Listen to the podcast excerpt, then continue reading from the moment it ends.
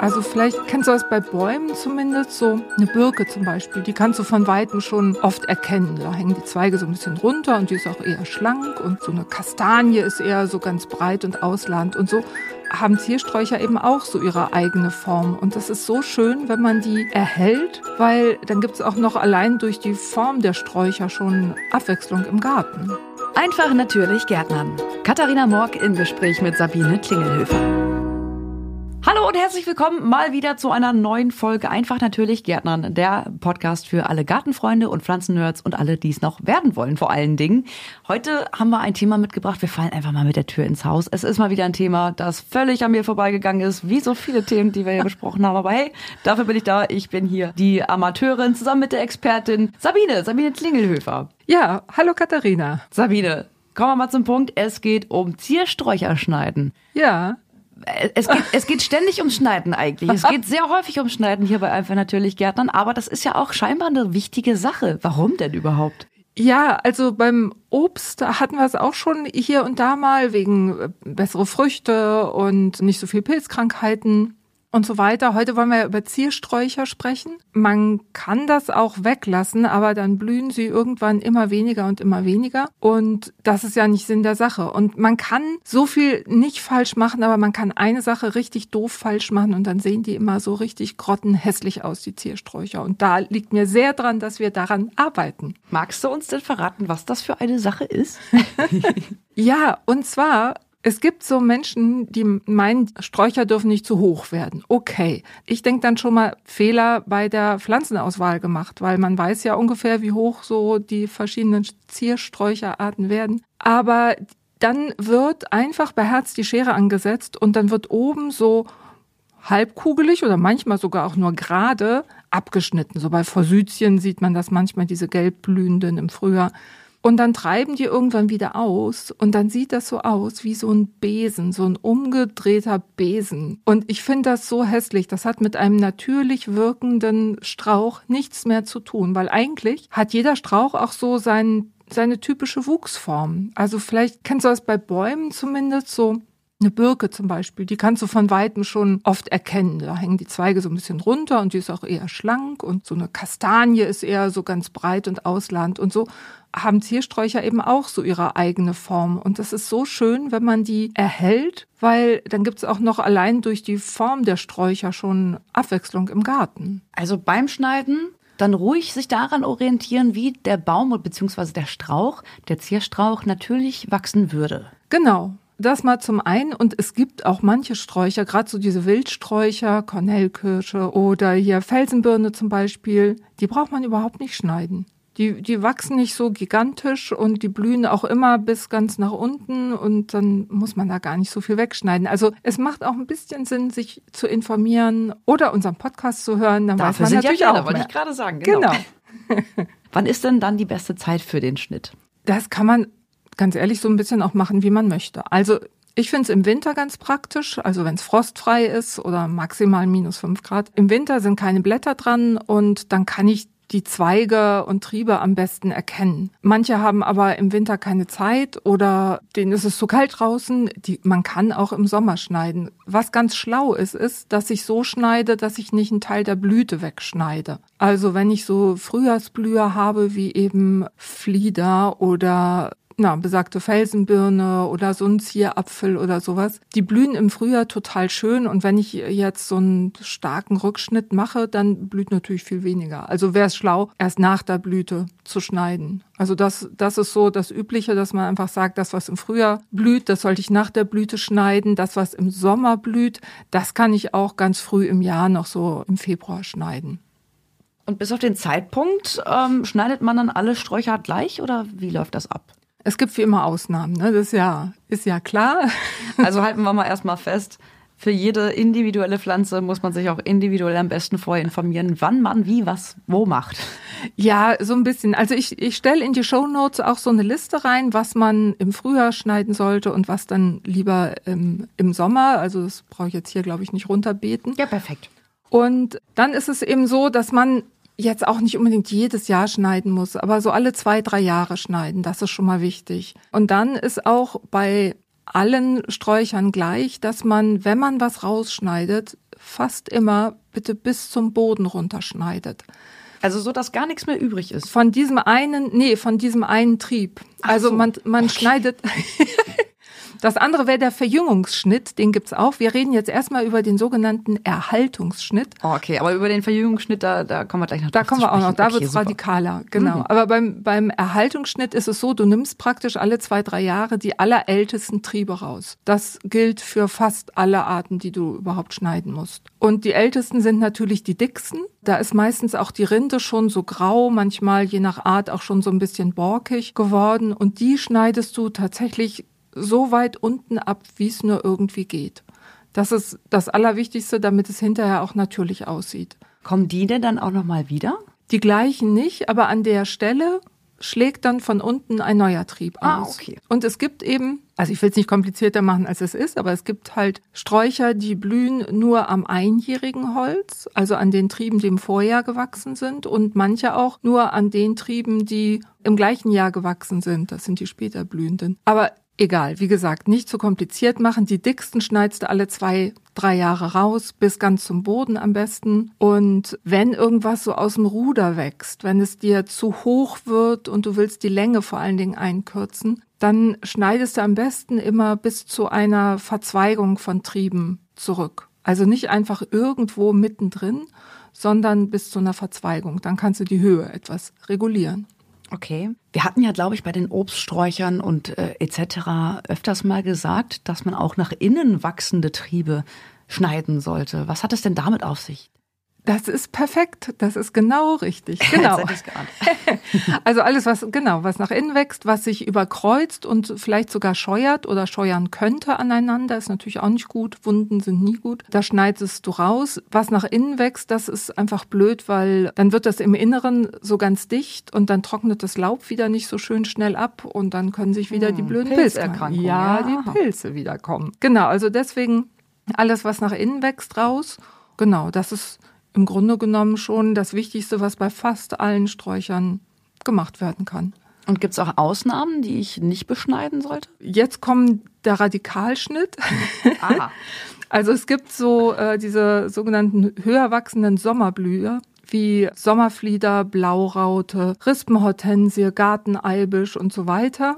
Die blühen halt im Sommer, wie der Name schon sagt. Und da schneidest du alle Triebe, die im Vorjahr Blüten getragen haben, ganz kurz zurück. Also auf kurze Stummel, so 30 Zentimeter lange Stummel vielleicht, wo noch so zwei Knospen zu sehen sind. Dass die geblüht haben, siehst du daran, dass im Frühjahr ja noch Reste von diesen Blüten da dran sitzen. Die sind dann einfach vertrocknet. Daran kannst du das erkennen. Also die schneidest du richtig stark zurück. Und wenn das niedrige Sträucher sind, wie zum Beispiel dieser Fingerstrauch oder auch Sommerheide oder auch Spiersträucher, die kannst du mit der Heckenschere im Frühjahr richtig runterschneiden. Macht ihnen gar nichts.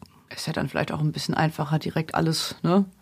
Genau. Einfach mal alles absäbeln.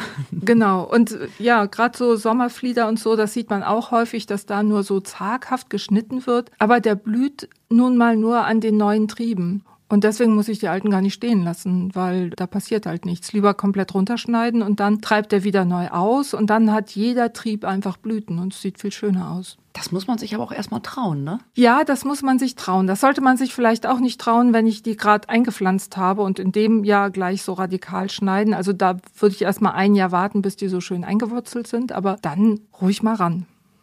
Alles klar. Einfach mal trauen quasi. Ist es Genau. denn eigentlich egal, wo ich die Schere ansetze? Nee.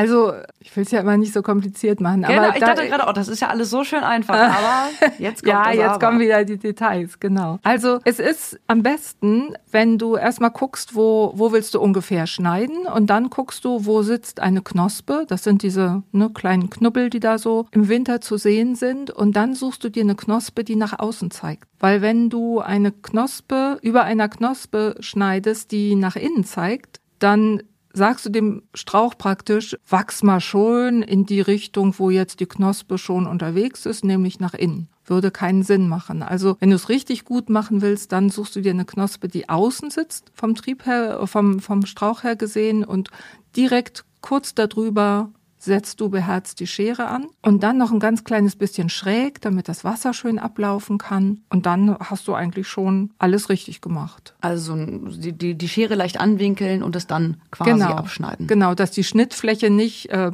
sagen wir, parallel zur Erdoberfläche ist, mhm. sondern eben so ein bisschen schräg, wenn der Regen kommt, dass der einfach so runterlaufen kann. Ah, okay. Und so, genau. Was man auch bitte nicht stehen lassen sollte, sind diese sogenannten äh, Kleiderhaken. Was also, kann ich also mir darunter vorstellen? wenn, wenn man sich nicht traut, so einen Trieb bis zum Ansatz runterzuschneiden. Manchmal hast du ja so einen dicken Ast und dann wächst eben ein kleinerer Ast in die Mitte. Du willst diesen kleineren Ast abschneiden und boah, bist unsicher und so. Den solltest du immer direkt an der Ansatzstelle von dem dicken Ast abschneiden. Wenn du noch so drei, vier, fünf Zentimeter stehen lässt, nennt man das einen Kleiderhaken. Wo man quasi, äh, wo man quasi ein Handtuch drauf anhängen. Du könntest könnte. da genau ein Handtuch draufhängen, das will aber keiner. Und das Blöde ist, der Strauch kann diese Wunde eigentlich nicht richtig verschließen, weil das trocknet dann ein, das, das stirbt ab, das Gewebe. Aber ähm, das fällt erstmal nicht ab. Und es dauert auch ein ganzes Weilchen, bis das abstirbt. Und so lange können immer noch Krankheitserreger da eindringen. Ah, okay. Deswegen sollte man immer schöne, glatte Schnitte machen. Was mache ich denn eigentlich, wenn ich meine Sträucher jahrelang nicht geschnitten habe? Würde, würde ich niemals machen. Ne? Nein, nein, würden wir alle niemals machen. Wir, wir erben sowas höchstens, ja, ist klar. Na klar. Ja, wenn du die jahrelang nicht geschnitten hast, dann kommt auch so ein radikaler Schnitt. So ein Verjüngungsschnitt. Quasi. So ein Verjüngungsschnitt, mhm. genau. Mensch, wie lockert dir das schon, das Fachwort von den Lippenperlen? Verjüngungsschnitt. ja, also ich habe äh, Freunde, die haben einen Garten geerbt und da ist es tatsächlich so, da wurde jahrzehntelang nicht geschnitten. Und der liebe Freund, der hatte wirklich, also der meinte nicht, stirb doch ab, oh Gott, wenn ich das alles runterschneide. Und wir haben uns aber ähm, freundlich, aber bestimmt durchgesetzt. Und jetzt ist er total happy, weil der Strauch wieder richtig, richtig frisch aussieht. Der hat bis unten hin Blätter, sonst wären die ja unten immer kahl. Also Verjüngung, Verjüngungsschnitt. Es ist kein einfaches Wort. Das ist kein einfaches Wort. Das kannst du allerdings nur machen bei Sträuchern, wo alle Triebe sozusagen aus dem Boden rauskommen. Jetzt fragst du, was gibt's denn für Alternativen? Also die Alternative ist sowas wie ein Rhododendron, da hast du praktisch so einen kleinen Stamm erstmal oder auch eine Zaubernuss. Erst einen kleinen Stamm und dann fangen so die ersten dickeren Äste ab. Die solltest du auf keinen Fall so schneiden. Mhm. Aber bei allen Sträuchern, wo mehrere Triebe so aus dem Boden nebeneinander rauskommen, die kannst du auf 30 Zentimeter etwa getrost abschneiden. Zählen da, zählen da Rosenbüsche zu? Rosen solltest du nicht ganz so drastisch schneiden. Rosenschnitt ist auch nochmal ein ganz extra Thema. Okay. Ne? Kletterrosen und so weiter. Machen wir vielleicht nochmal eine eigene Folge zu. Da machen wir eine eigene Folge zu. Aber wie gesagt, so Rhododendron, Magnolie, Zaubernuss, die jetzt keinem Verjüngungsschnitt unterziehen, aber alles andere 30 bis 50 Zentimeter tief runterschneiden und dann auch gucken, was wächst hoch. Wenn da irgend so dünne, kackelige Zweige hochwachsen im nächsten Jahr, die kannst du gleich wieder killen, weil du willst nur die kräftigsten haben, die da kommen. So, ja. so. Es ist also tatsächlich doch noch irgendwie eine kleine Wissenschaft für diejenigen, die sich das Ganze jetzt gar nicht aufbürden möchten. Du hattest ja vorhin schon mal so zwei Beispiele gegeben. Gibt es noch Sträucher, die man gar nicht schneiden muss, wo man ruhig mal alle Viere von sich strecken kann, sich einfach nur unter den Busch legt und denkt, ach, das wächst ja schön vor sich hin? Ja, doch, die gibt's schon. Also dazu gehören eigentlich alle immergrün. Jedenfalls, wenn man platzmäßig kein Problem hat. Alles, was auch im Winter grün ist, also Koniferen oder auch so ein Kirschlorbeer oder ja, Buchsbaum. Rhododendron. Rhododendron auch, genau. Rhododendron verträgt auch tatsächlich den Schnitt nur, nur so widerwillig und treibt schlecht neu aus. Außerdem brauchst du nicht schneiden Felsenbirne, Hartriegel, Seidelbast Spindelstrauch, Magnolie, Schneeball, Kletterhortensie, Flieder und so. Also da gibt's noch mehr. Die Liste stelle ich auch in die Show Notes. Am besten, wenn man jetzt eine Strauchpflanzung plant, dann aus dieser Liste auswählen, wenn man gar keinen Bock hat zum Schneiden. Das ist am einfachsten. Für die faulen GärtnerInnen unter Ihnen auf jeden Fall. Welches Werkzeug bräuchte ich denn da? Muss ich jetzt extra in den Baumarkt laufen und mir da irgendwie eine hochprofessionelle, ultrascharfe Schere holen oder reicht auch die Küchenschere? Auf keinen Fall die Küchenschere. Oh, Eieiei. gut, dass du das sagst. Nein, nein, nein. Aber die schafft das sowieso auch gar nicht. Also das, äh, das tut's auf gar keinen Fall. Also so eine Rosenschere sollte es schon sein und scharf soll die immer sein. Sonst gibt das Quetschungen und das ist auch wieder Eintrittsforte für Krankheitserreger, gar nicht gut. Je glatter der Schnitt, umso besser. Und bei älteren Sträuchern, da merkt man dann auch ziemlich schnell, dass man mit einer Rosenschere wahrscheinlich nicht weit kommt. Dann lieber so eine Astschere nehmen. Je länger diese Arme sind, umso mehr Wumms hat die auch. Ne? Man denke an Physik und die Sache mit den Hebel, mit der Hebelwirkung. Und dann gibt es ja, noch. Da war was. Da war was, ne? Dann gibt es auch noch die sogenannten Getriebescheren. Das sind. Klingt ja eher aus dem Kfz-Bereich hier gerade so. Ja, ja, genau. Nee, die haben kein Getriebe, sondern das nennt sich nur so, die haben so eine Verstärkung noch, so dass du die, ich glaube, dreieinhalbfache Kraft gewinnst, wenn du da drauf drückst im Verhältnis zu einer normalen Astschere. Also Ah, Getriebeschere, okay. die, die haben noch mal richtig viel Power. Verstehe. Und wir sind natürlich auch äh, immer so ein bisschen empathisch, was die Pflanzen angeht, jedenfalls wir beide. ähm, es sind genauso Lebewesen wie wir auch. Und wenn man uns jetzt zum Beispiel einen kleinen Finger abschneiden würde, ne? nicht nachmachen, auf gar keinen Fall zu Hause nachmachen, aber theoretisch, dann würde ja eine Wunde entstehen. Und das passiert ja bei der Pflanze quasi auch.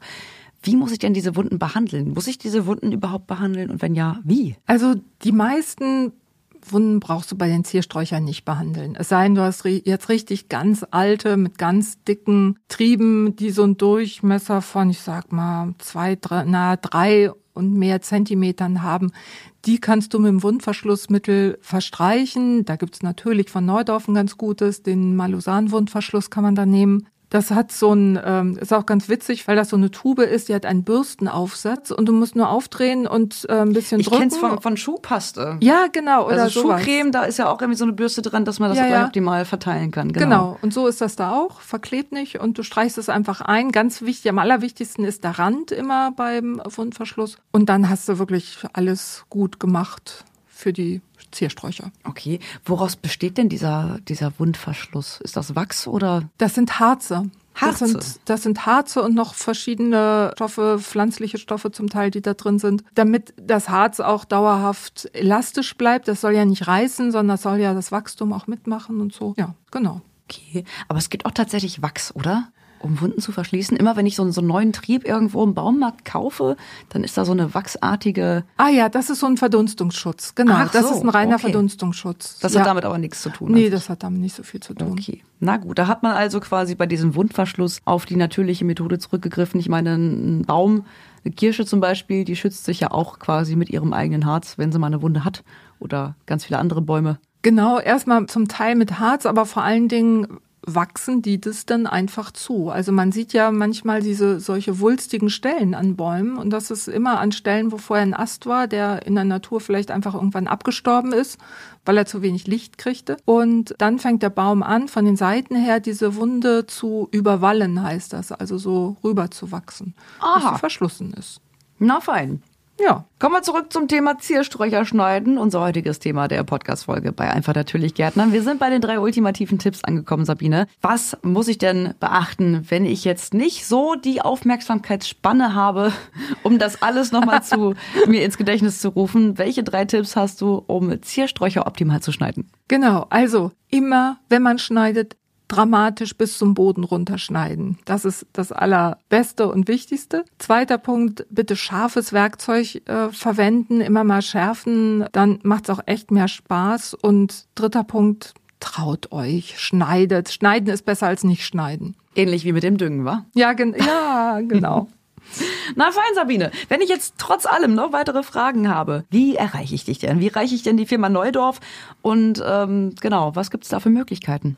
Ja, ich packe auf jeden Fall sehr gerne wieder in die Show Notes meine direkte E-Mail-Adresse, falls ihr noch Fragen habt. Ansonsten gibt's auf neudorf.de, Neudorf mit Doppel-F, gibt's ein ganzes Kapitel mit unseren Beratungshilfen. Wir haben vier Gartenbauingenieurinnen, die eure Fragen gerne beantworten. Wir haben auch ein Forum, wo ihr euch mit Gleichgesinnten austauschen könnt. Und wir haben natürlich auch Facebook und Insta, wo ihr uns eine Direktnachricht schicken könnt.